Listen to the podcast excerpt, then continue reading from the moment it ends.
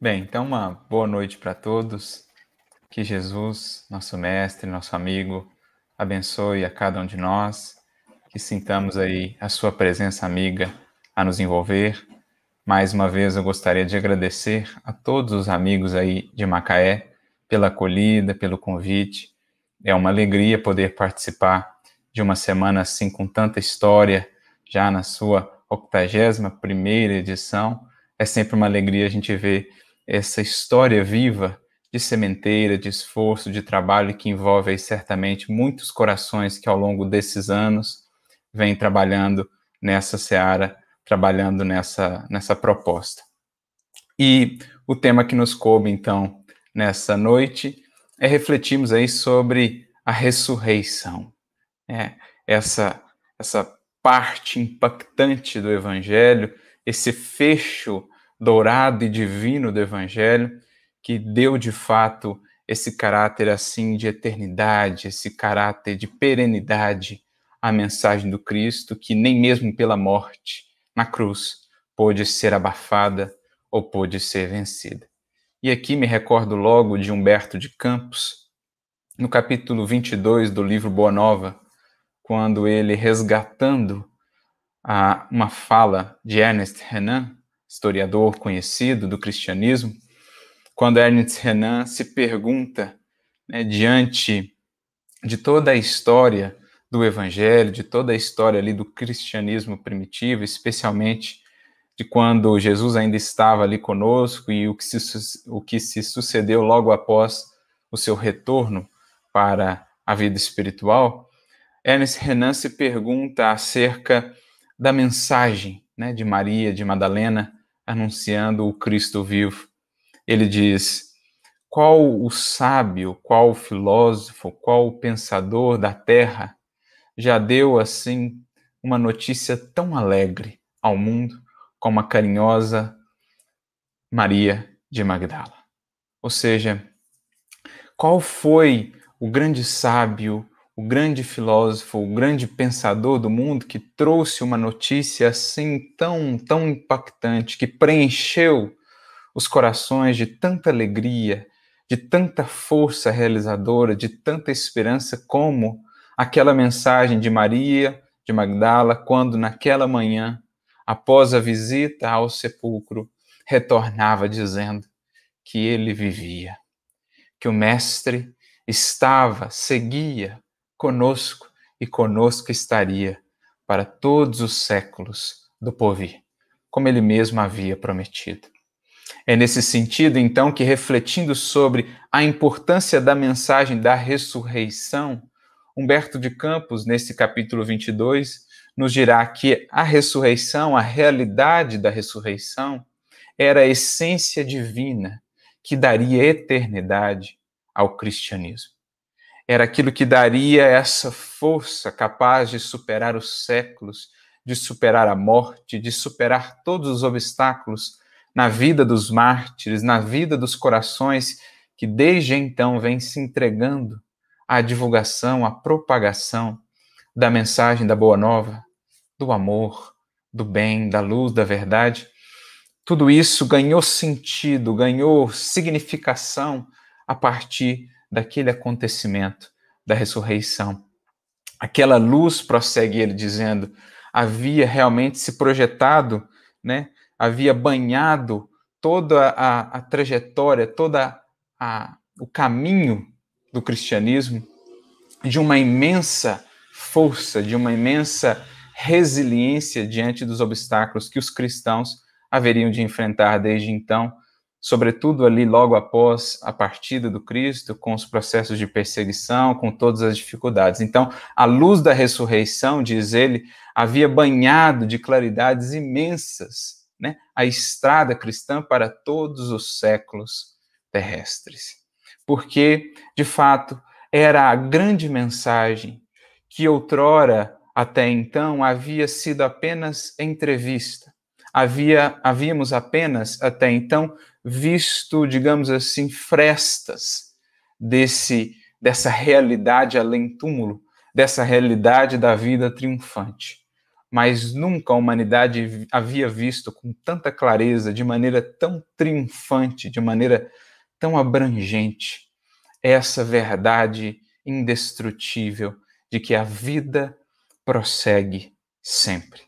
Que a morte não pode contê-la, que a morte não pode abafá-la, que a morte não pode limitá-la. Dali por diante, com a realidade dessa vida que se sobrepõe até mesmo à morte, a humanidade passaria então, então a entrar num novo universo de reflexão, de compreensão de si mesma, do universo, das finalidades da vida, enfim, agora se nos abria de maneira mais intensa algo que seria reforçado ainda mais mais tarde com o Consolador prometido, se nos abria esse universo da realidade espiritual, da vida espiritual, da vida para além do sepulcro, para além do túmulo, o Cristo vinha afirmar para sempre dali por diante para a humanidade terrestre que a vida é dádiva divina que nunca perdemos, que a vida não possui antítese, que a vida segue sempre. Então, esse conceito da ressurreição e essa realidade dessa vida que prossegue teve um impacto tremendo nas primeiras comunidades cristãs os discípulos que estavam ali oscilantes, que estavam ali temerosos, quando tomam conhecimento dessa realidade do Cristo vivo, dessa, dessa continuidade da vida, eles ganham nova força, novo estímulo, como Humberto de Campos mesmo vai dizer. A mensagem da alegria ressoou então na comunidade inteira. Jesus ressuscitara, o evangelho era verdade imutável. Em todos os corações pairava uma divina embriaguez de luz e júbilos celestiais.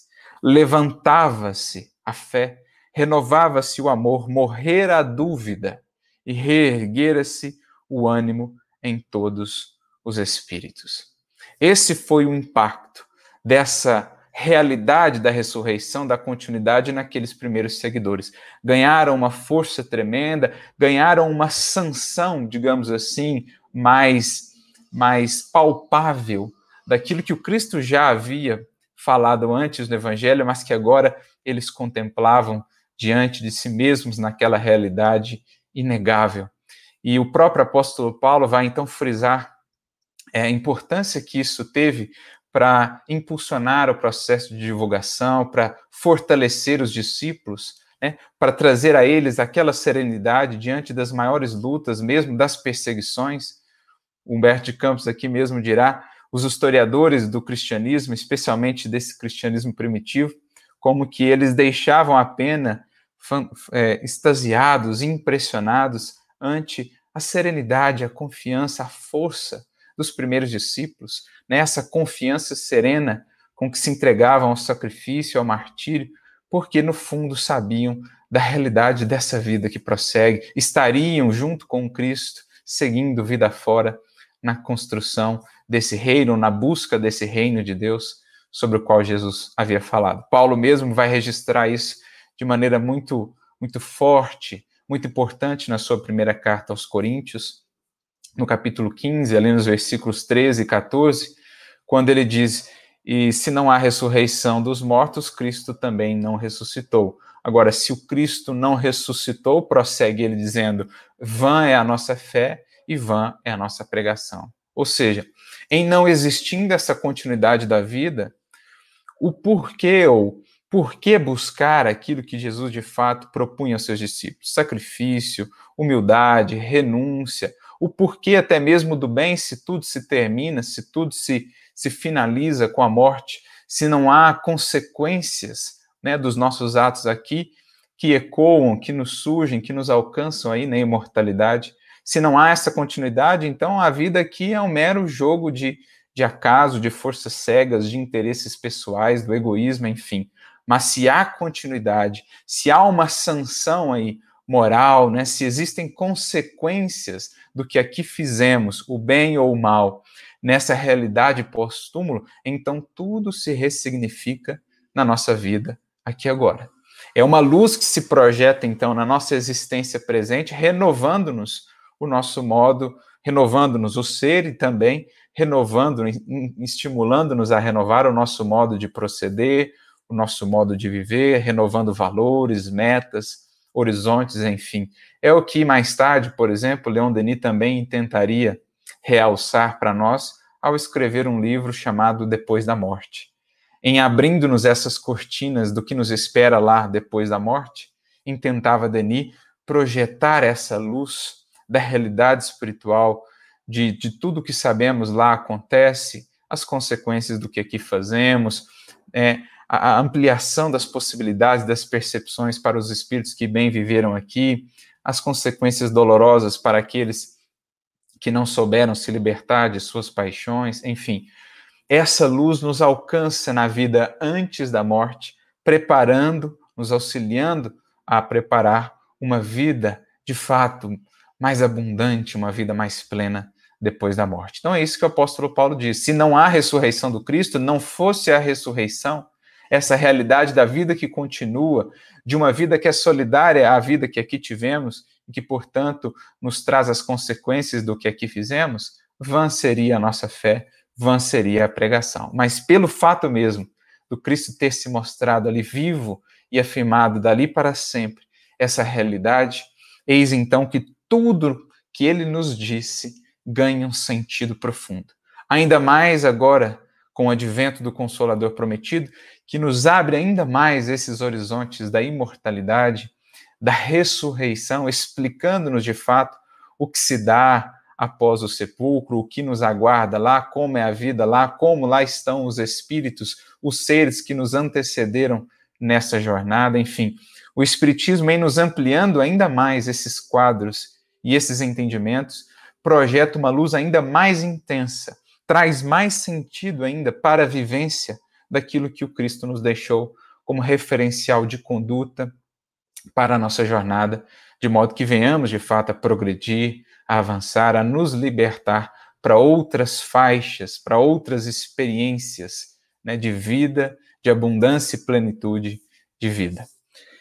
Então, para a gente começar as nossas reflexões, recorremos a essa frase mesmo, que é uma frase de Jesus diante de Marta, uma das irmãs de Lázaro, quando no Evangelho de João, no capítulo 11, nós temos o, a morte de Lázaro, digamos assim. Claro que, do ponto de vista espírita, sabemos Lázaro não estava propriamente morto, ele passava ali por um processo cataléptico, né? É, isso explica até o mau cheiro que estava, já havia iniciado um processo de decomposição ali nas partes periféricas do corpo, que já estava há quatro dias no túmulo, mas se tivesse ele já desligado do corpo, no sentido realmente de morto, não seria possível esse retorno. Mas, como ele estava ali ainda preso por alguns vínculos, o Cristo, com o seu magnetismo, o traz de volta à vida. Temos até uma reflexão, uma palestra que fizemos nesse sentido, sobre a ressurreição de Lázaro. Mas mais do que o fato em si, nós vamos olhar aqui, vamos atentar o aspecto espiritual dessa passagem da ressurreição de Lázaro, porque é nesse contexto que Jesus é avisado por alguns amigos da família de que Lázaro havia morrido, de que já estava no sepulcro. Jesus ainda aguarda um tempo para se dirigir até lá. Quando chega é logo buscado por Marta. Maria havia ficado na casa. Marta o procura e diz: Se estivesse aqui, mestre, meu irmão não estaria morto. E Jesus então diz que né, ele não estava morto, que ele haveria de ressuscitar. E Marta então traz uma consideração muito interessante para a gente começar a entrar no entendimento espiritual dessa expressão ressurreição. O que, que se entende aí por ressurreição do ponto de vista do Evangelho, agora explicado pela doutrina espírita. Marta vai dizer assim: Eu sei que ele há de ressuscitar no último dia. Ou seja, tinham talvez essa visão de que no último dia, no dia de um juízo final, então os mortos seriam ressuscitados. Né? Eram várias as visões que se tinha naquele tempo, não era um, um quadro homogêneo de visões e de perspectivas, né, entre saduceus, fariseus, o povo, enfim, as visões sobre a ressurreição, sobre vida após a morte, se existia ou não, isso variava, é, não era algo muito homogêneo.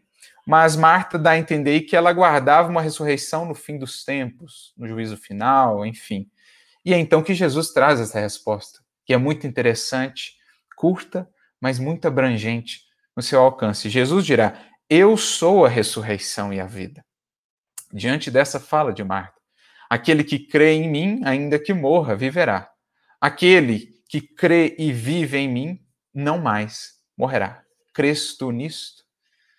Então, a gente já começa a ver que o Cristo renova um pouquinho as concepções, talvez, de Marta, as concepções que tínhamos naquela época, ou que muitos ainda trazemos hoje sobre o que é essa realidade aí da ressurreição, dizendo: olha, eu sou a ressurreição e a vida. Aquele que crê em mim, ainda que morra, viverá. Aquele que crê e vive em mim, nunca mais morrerá. Então, o que, que Jesus quer dizer com isso?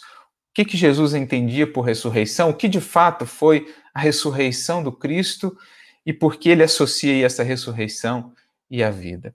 Se a gente vai para o sentido mais, mais literal mesmo da própria expressão traduzida por ressurreição, que é do grego anastasis, o que, que significa anastasis do grego? Significa literalmente levantar-se, levantar-se de novo ou erguer-se, né? Ana é um, uma expressão que vai significar cima ou para cima ou de novo, e stasis é uma derivação do verbo to stand, em inglês, por exemplo, né? Erguer-se, estar de pé, colocar-se de pé. De modo que unindo essas duas palavrinhas, essas duas expressões, nós temos a seguinte tradução: levantar-se, levantar-se de novo, reerguer-se. Então, o primeiro entendimento que da perspectiva espírita teremos para a ressurreição é esse entendimento mais, mais simples que o Espiritismo nos apresenta, de que a vida do espírito segue, avança para além do corpo, que tomba exaurido, que tomba morto. A vida prossegue, tomba o corpo, se ergue, levanta-se, reergue-se o espírito para a continuidade da vida, agora em novos planos da existência o chamado mundo espiritual, com as suas infinitas gradações né, de experiência, de vivência, de expressão. Enfim, essa é a ideia mais elementar da ressurreição do ponto de vista espírita, que é, no fundo, em primeiro momento, aquilo que o Cristo queria nos mostrar. Em voltando em espírito do túmulo, do sepulcro, em apresentando-se ali para os espíritos e para a humanidade inteira, Jesus queria nos dizer: fim, o fim da vida do corpo, a morte do corpo não representa o fim da vida do espírito, do ser. A vida prossegue. Cai o corpo, tomba exaurido, mas levanta-se novamente o espírito e segue na sua caminhada. Então, esse é o sentido mais elementar da expressão ressurreição, que ao longo dos séculos nós fomos criando aí uma série de interpretações, uma série de complicações teológicas e de entendimento, concebendo, por exemplo, o entendimento da ressurreição dos corpos no fim dos tempos e tal, mas não é propriamente o que ressalta do evangelho e ainda mais quando temos aí a chave do espiritismo a nos explicar. Ressalta sim essa realidade da vida que não pode ser contida ou limitada para ou pela morte, né? tomba o corpo material, reergue-se, ressurge ali o corpo espiritual e o ser, o espírito, segue adiante na sua jornada. Aliás, o próprio apóstolo Paulo haveria de nos dizer isso também no capítulo 15, que já citamos da primeira carta aos Coríntios, em que ele trata muito dessa questão da, ressurreição. Paulo vai dizer, vai dizer lá no versículo 44: semeia-se corpo natural, ressuscita-se corpo espiritual. Então, semeia esse corpo natural, material, uma vez que esse corpo natural, material, se desgasta, chega ao seu fim, ressuscita-se corpo espiritual, continua corpo espiritual. Esse é um entendimento dessa fala do apóstolo Paulo. Então, o primeiro aspecto da ressurreição de Jesus, a primeira revelação que ela nos traz é justamente a revelação da vida. Por isso, Jesus diz: Eu sou a ressurreição e a vida porque pela sua ressurreição, quando surge ali em espírito, afirmando a realidade da vida que transcende a morte, Jesus nos fala dessa vida imortal, dessa vida que, uma vez recebida do Criador no ato da criação, nunca mais haveremos de perder. Vida que é assim de se transformar, né, de ganhar em possibilidades, em plenitude, em abundância, como Jesus também vai dizer no Evangelho de João, capítulo 10. Eu vim para que tenham vida e vida abundante, vida em abundância.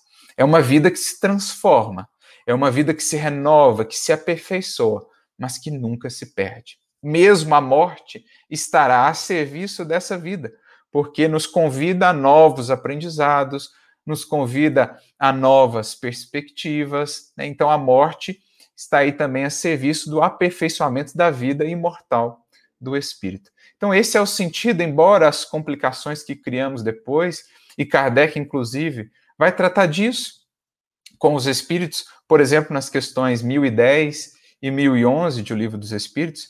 É, a questão 1011 nem sempre ela vai ser numerada como 1011, é justamente aquela em que há um pulo aí, né? Houve um, um errozinho editorial ali, pulou-se a questão 1011, por isso algumas traduções do Livro dos Espíritos vão ter 1018, algumas 1019, porque alguns colocam o 1011 onde ele não estava, onde houve ali esse pulo, outros deixam sem o número. Mas nas questões 1010 e 1011, Kardec vai tratar da questão da ressurreição, dizendo então, perguntando aos espíritos se com essa ideia da ressurreição dos corpos, no fundo, o que ela consagraria era, na verdade, a reencarnação. E os espíritos vão ser categóricos em dizer, na questão 1010, e gostaria, poderia ser de outro modo? Né? E mais adiante, na questão 1011, eles vão dizer: logo vai se perceber que o Espiritismo ressalta a cada passo do texto mesmo das Escrituras. Fomos nós quem criamos determinadas complicações de entendimento que vislumbramos aí essa ideia da ressurreição dos corpos, que a ciência nos mostra não ser possível, Kardec vai discutir isso no livro A Gênese e tal.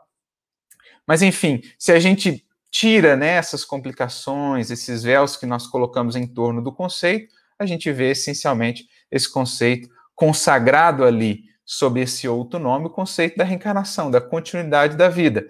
O espírito deixa o corpo aqui, ressurge no mundo espiritual, vive, trabalha, se prepara, deixa o mundo espiritual, ressurge novamente no mundo material, utilizando-se de um outro corpo, segue aqui, trabalha, avança, se aperfeiçoa, deixa mais uma vez o corpo que tomba, ressurge novamente no mundo espiritual. Essa é a ideia de ressurreição e vida.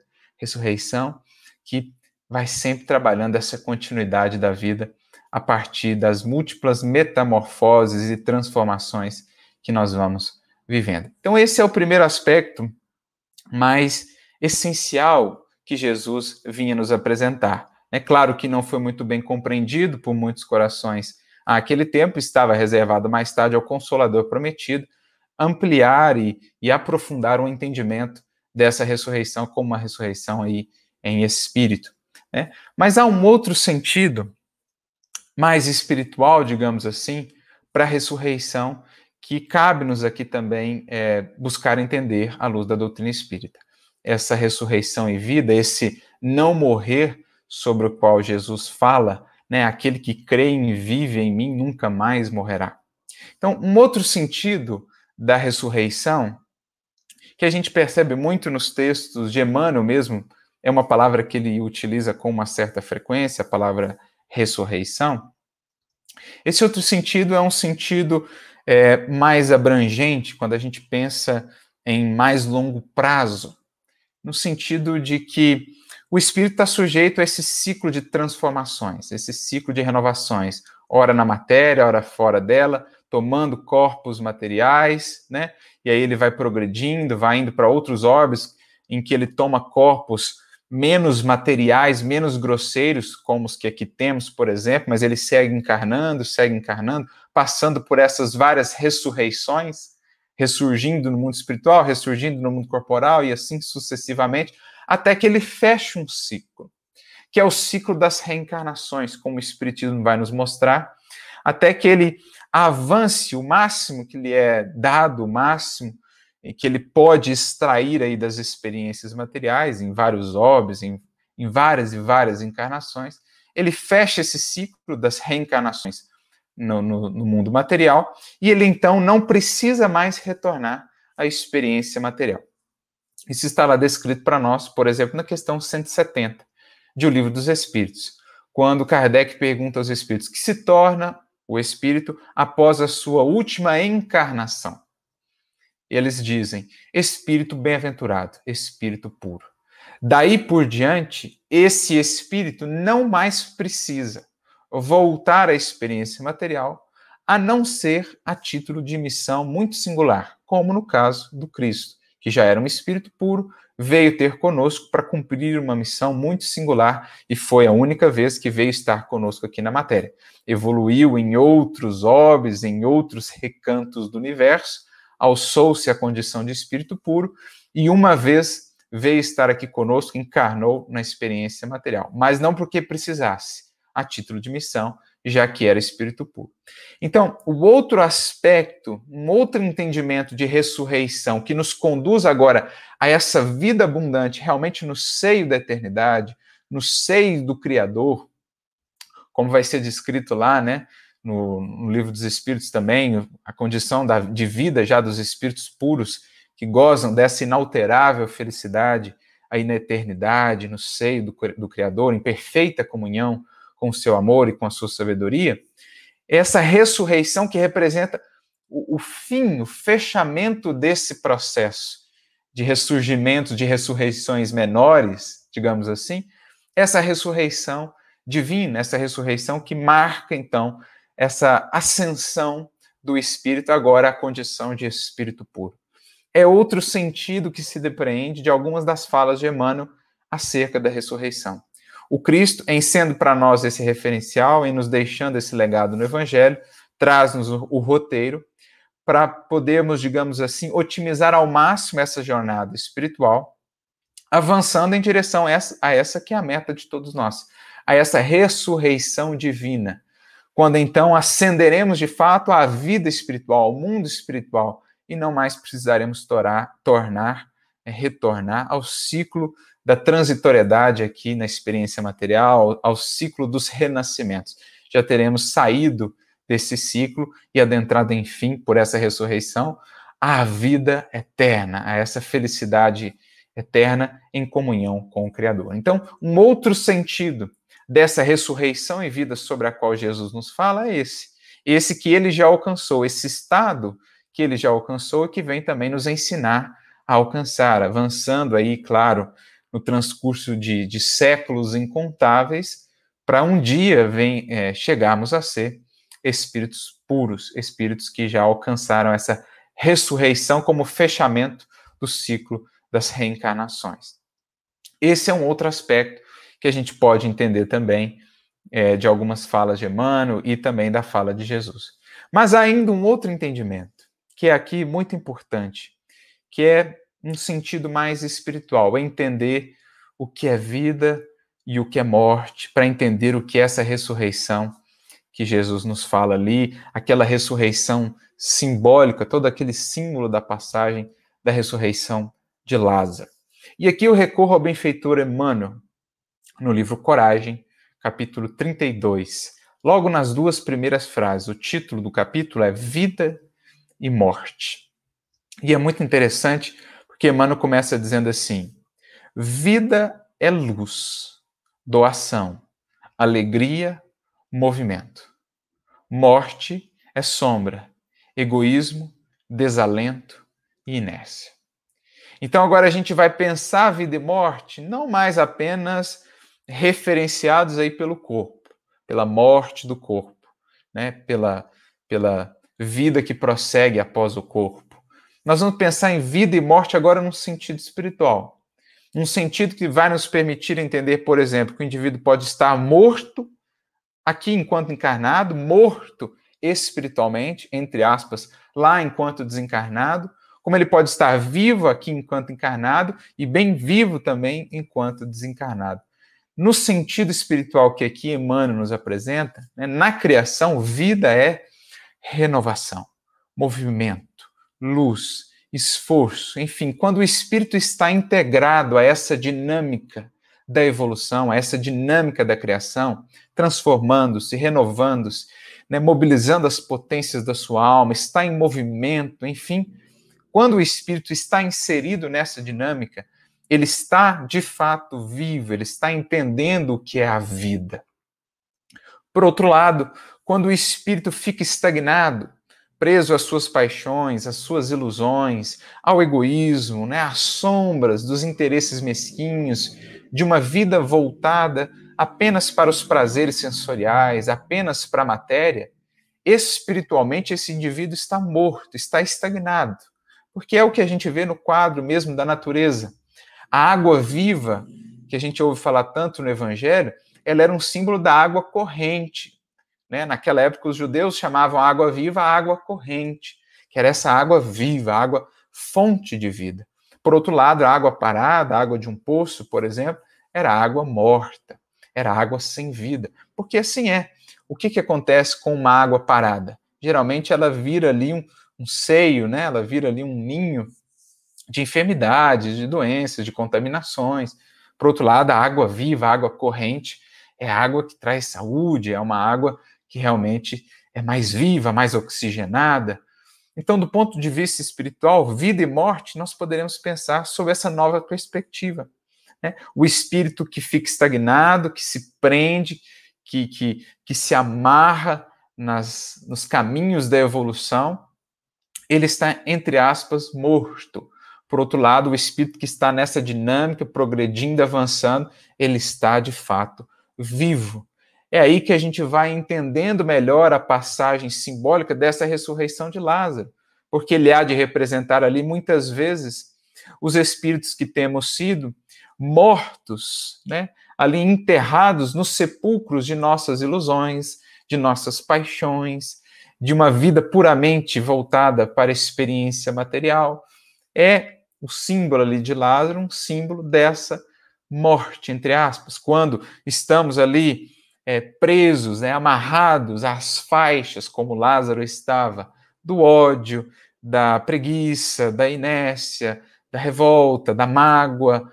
Me recordo, inclusive, de uma mensagem muito interessante de Sheila, o espírito Sheila, no livro Passos da Vida, chamada Pontos Mortos, em que ela vai dizer que nós trazemos muitas vezes esses pontos mortos dentro de nós, que são mágoas, ressentimentos, né, adoecimentos ali do sentimento, do pensamento, são pontos mortos, são Lázaros que todos trazemos e que ao contato do Cristo nós vamos então os ressuscitando, os trazendo de volta à vida.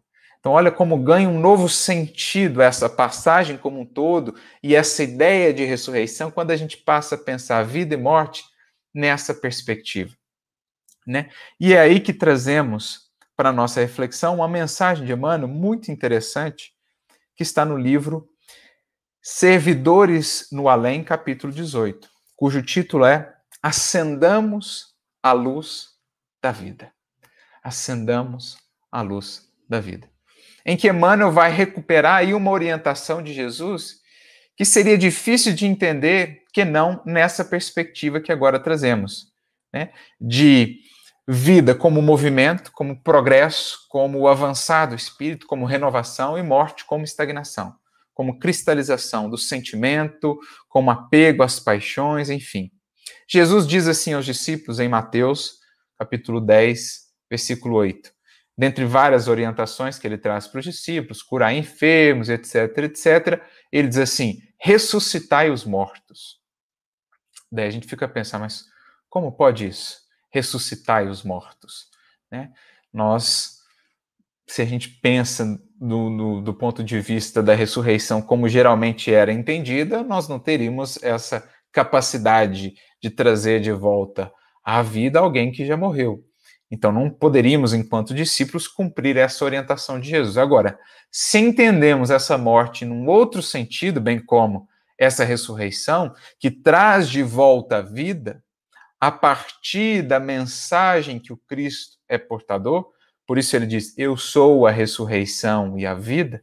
Quem acolhe a mensagem do Cristo, no fundo, está revivendo aquela cena de Jesus dizendo a Lázaro: sai para fora, volta à vida.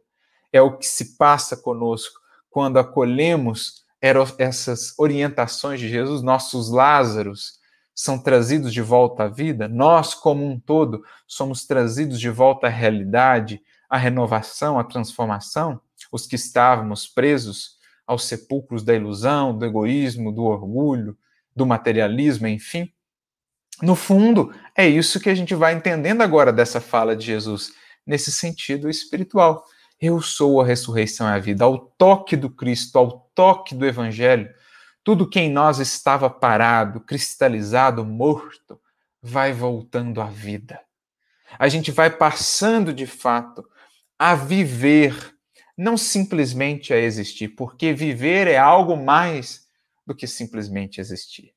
Me recordo até de uma outra mensagem de Emmanuel, no livro Palavras de Vida Eterna, capítulo 104, em que é, Emmanuel vai dizer assim para nós, né? Que viver e existir são coisas distintas. Existir, existem todas as criaturas que saíram do hálito do Criador. Existe a pedra, existe a planta, existe o animal, existe almas, né? existem almas em todas as faixas evolutivas. Agora, viver em sentido espiritual é algo mais do que isso. Porque a vida, diz ele, é a experiência digna da imortalidade. A vida é a experiência digna da imortalidade. Então, viver é quando a gente realmente passa a nos conhecer enquanto espíritos e a conceber a vida para além simplesmente do breve espaço de tempo entre o berço e o túmulo.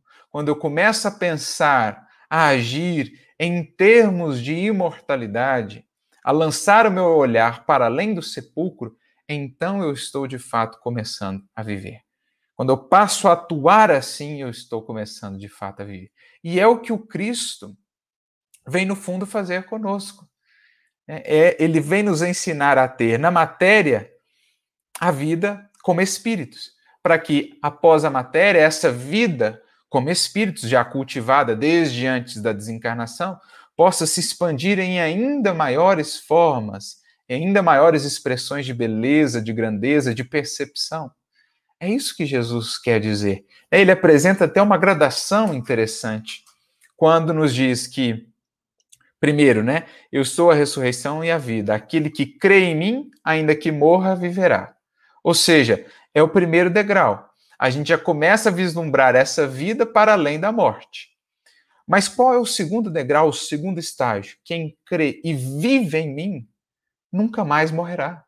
Porque quando a gente ultrapassa apenas esse âmbito do raciocínio, da reflexão, dessa vida para além do túmulo, quando a gente passa a viver de maneira condizente com isso, a viver de fato como espíritos, não há mais morte. Porque para o espírito que vive como espírito, que segue caminhada fora na existência física, enriquecendo-se dos valores transcendentes e imortais, a morte do corpo é simples libertação. Então não há mais morte, não há mais qualquer feição, digamos assim, em torno da morte, a se temer, não há mais nada né, é, é, de, de assombroso. É simples transição que, na verdade, representa libertação para o espírito que bem viveu, de acordo com a consciência, com a lei divina. Ele, agora, nessa nova realidade, alça-se a uma, a uma vida ainda mais abundante. Então, é isso que Jesus quer dizer. Né? É, não há mais essa feição que a morte ainda traz ou carrega para muitos corações e consciências naquele que já vive de fato em Cristo. O próprio Kardec vai falar disso, lá na questão 841 do Livro dos Espíritos, ele fala desse temor da morte que vai sumindo na medida em que o espírito vai avançando em vivência moral, né, em fidelidade à lei divina, na medida em que ele vai desenvolvendo aí as virtudes da fé, da esperança e da caridade, a morte vai aos poucos desaparecendo para ele, vai sendo simplesmente o deixar o corpo para ascender de fato a vida. Então Jesus apresenta esses dois degraus. Primeiro, o entender a vida após a morte, depois o viver de tal maneira que já não há mais morte. Paulo vai reforçar isso mais uma vez na sua primeira carta aos Coríntios, capítulo 15, dizendo: Onde está, ó morte, a tua vitória? Ele mesmo vai dizer também que a morte é esse último inimigo, entre aspas, a ser vencido. O espírito que vive como tal não tem mais com a morte essa relação assim de tanto temor, né? Pelo contrário. Então é isso que a gente vai percebendo Viver é mais do que existir. E é isso que o Cristo quer nos ensinar a partir da sua mensagem. É, é isso que ele fala também ao doutor da lei, que lhe pergunta ali, antecedendo a, a parábola do bom samaritano, o que faria para herdar a vida eterna. E ao final lá, Jesus responderá dizendo: Faze isso e viverás. Emmanuel vai comentar isso no Caminho Verdade e Vida, 157, dizendo que interessante essa resposta de Jesus, porque em tese ele falava com o vivo. Mas será que ele estava realmente vivo nesse novo sentido de vida?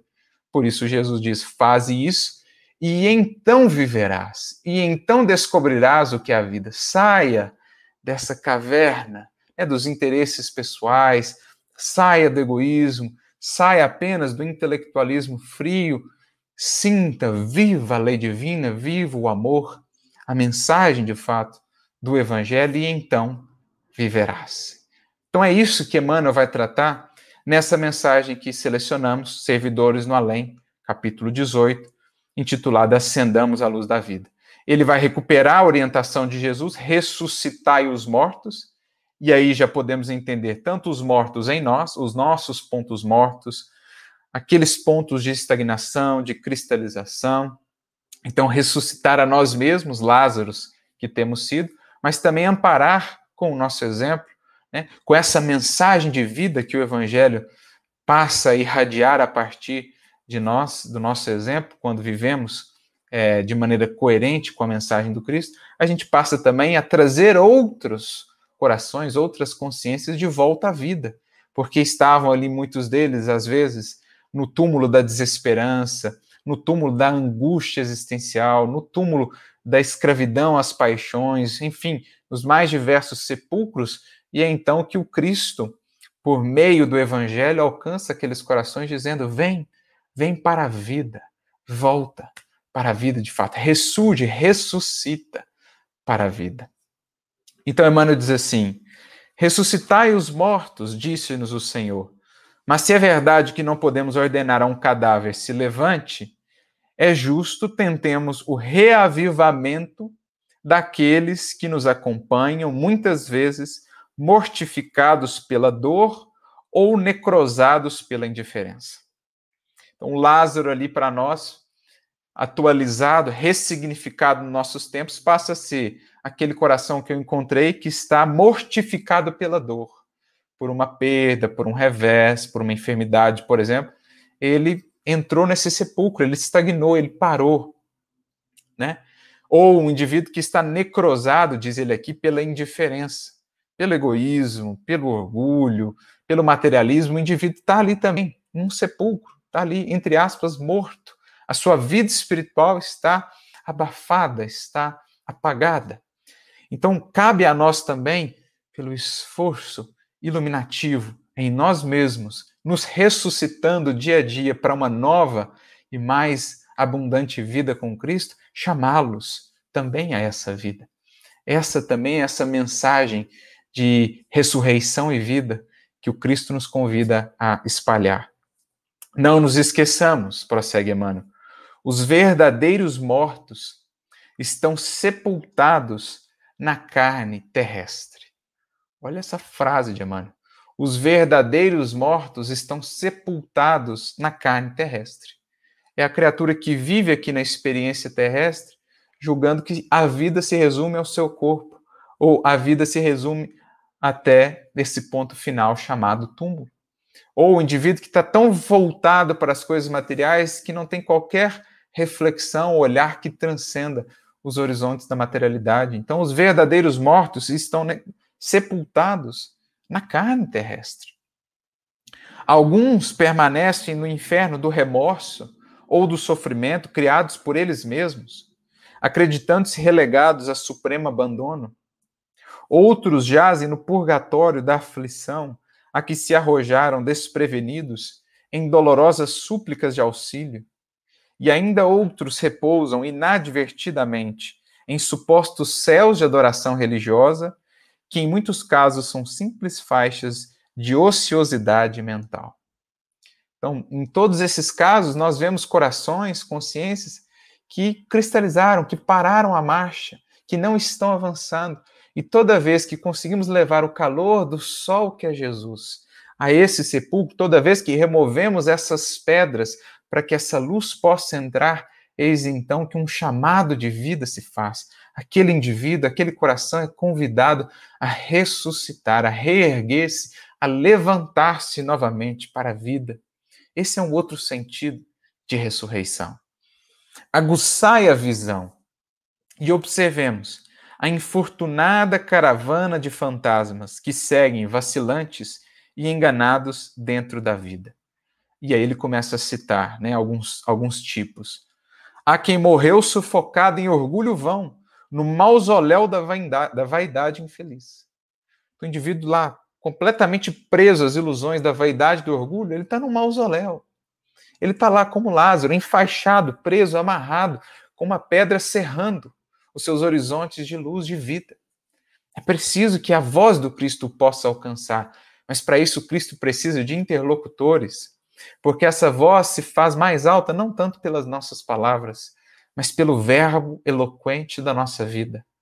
É preciso que essa pedra seja removida e aquela orientação possa ecoar. Lázaro, sai para fora. Há quem permaneça cadaverizado no sepulcro do ouro, incapaz de um simples olhar à plena luz. Um indivíduo que mergulhou nas sombras da avareza, da usura, que não tem olhos senão para suas posses, né, para vigiar, para proteger aquelas posses com aquela usura, ele está cadaverizado nesse sepulcro. Há mortos que vos partilham o pão cotidiano. Isso aqui é forte. Às vezes esses mortos estão no nosso próprio lar e a gente não está conseguindo enxergar, porque não temos acendido também em nós a luz da ressurreição, a luz do evangelho do Cristo que nos faz identificar os que estão vivos e os que estão mortos, estagnados. Então, há mortos que vos partilham o pão cotidiano, no túmulo das terríveis ilusões que lhes anulam a existência e a corações paralíticos no catre da crueldade e da incompreensão, que nos armam ciladas de angústia a cada passo, para os quais se faz imprescindível a assistência de nossa devoção fraternal infatigável. Então, esses são os mortos a que somos chamados a ressuscitar, atendendo essa orientação do Cristo de que ele é de fato a ressurreição e a vida. Ao toque do seu evangelho, os pontos mortos são ressuscitados, né? Aquilo que estava parado volta à vida, as sombras são expulsas pela luz, e onde existia antes escravidão às paixões e à materialidade, surge nova dinâmica de doação e de serviço. Se o Cristo penetrou o templo de vossa alma, auxiliemo-los na necessária ressurreição acendamos a luz da vida. Trabalhemos no bem, enriquecendo as horas da peregrinação terrena com os melhores testemunhos de nossa boa vontade, para com os semelhantes, em nome do Mestre da redenção. Para quem o nosso espírito já se inclina à maneira da planta à procura do sol, de vez que somente irradiando a luz do amor infinito conseguiremos aniquilar e vencer na terra as densas trevas da morte. Somente irradiando essa luz do amor, que o Evangelho vai então acendendo em nosso coração, é que estaremos gradualmente até que um dia, para sempre, afastando quaisquer sombras de morte. Não só da morte do corpo, que então não será mais um problema, mas, sobretudo, dessa morte em espírito, das sombras que nos impedem, de, nos impedem ainda de ver, de contemplar essa visão gloriosa da vida. Isso será também ressuscitar, começando por nós mesmos, mas também acendendo essa luz de ressurreição, transmitindo essa mensagem, como outrora Madalena fez, como outrora os primeiros mártires o fizeram, demonstrando essa vida que transcendia a simples existência transitória, porque assim, de fato, a mensagem de Jesus poderá alcançar outros corações, semeando por onde passa vida e renovação. Então, essa é a ideia, ou alguns dos entendimentos que poderíamos extrair dessa fala de Jesus. Num primeiro sentido, essa visão mais simples que o Espiritismo há de nos mostrar da vida que prossegue para além do corpo, para além do sepulcro, nós ressurgindo em novos cenários, em novas experiências, ressurgindo lá no mundo espiritual, para ressurgirmos mais tarde novamente no mundo corporal, até que um dia venhamos a alcançar aquela ressurreição em sentido mais uh, abrangente, mais a longo prazo, aquela ressurreição para a vida então gloriosa, no seio do Criador e da eternidade, quando teremos enfim saído desses ciclos de transitoriedade, de vida e morte aqui na matéria, porque já teremos alcançado essa ressurreição divina. Esses são os sentidos iniciais que poderíamos depreender da fala de Jesus, mas também esse sentido aqui fundamental do renovar o nosso ser, o nosso modo de ser, para que não criemos aí nenhum ponto morto, nenhum vínculo de sombra que nos impeça de contemplar a vida em toda a sua beleza. O mestre mesmo dizia, lá em João 5:29, por exemplo, falando da ressurreição e das circunstâncias que aqui foram vividas, né, do que aqui vivemos, do que aqui fizemos, o que isso há de representar para nós nessa continuidade da vida. Lá em João 5:29, Jesus dirá: "E os que fizeram o bem sairão para a ressurreição da vida, e os que fizeram o mal sairão para a ressurreição da condenação." O que Jesus quer dizer com isso? Fala-nos ele dessas consequências que cada espírito há de encontrar quando cruzar os pórticos do sepulcro. Os que bem viveram, os que bem aproveitaram a experiência na matéria, para criar em si vida, vida triunfante, a vida do espírito, sairão para a ressurreição da vida, ou seja, em adentrando o mundo espiritual, encontrarão percepções, possibilidades ampliadas, uma vida ainda mais abundante, ainda mais enriquecida.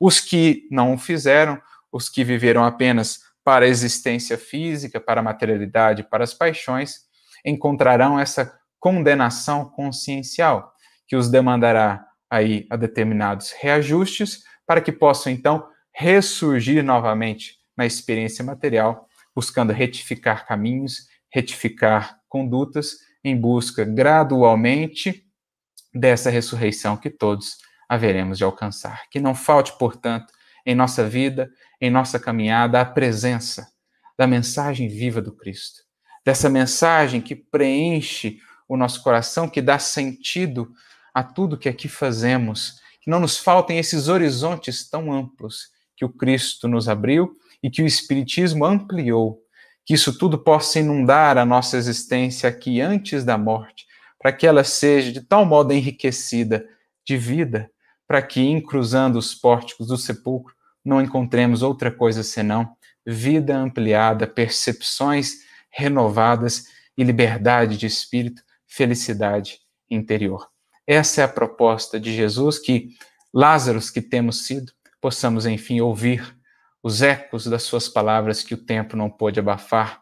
Lázaro, sai para fora e que temos a coragem de avançar em direção ao sol da vida, que é Jesus deixando para trás todos os sepulcros que um dia nos prenderam e nos limitaram em nossa experiência de vida. Jesus nos abençoe e nos inspire a todos. Muita luz, muita paz, sempre na jornada.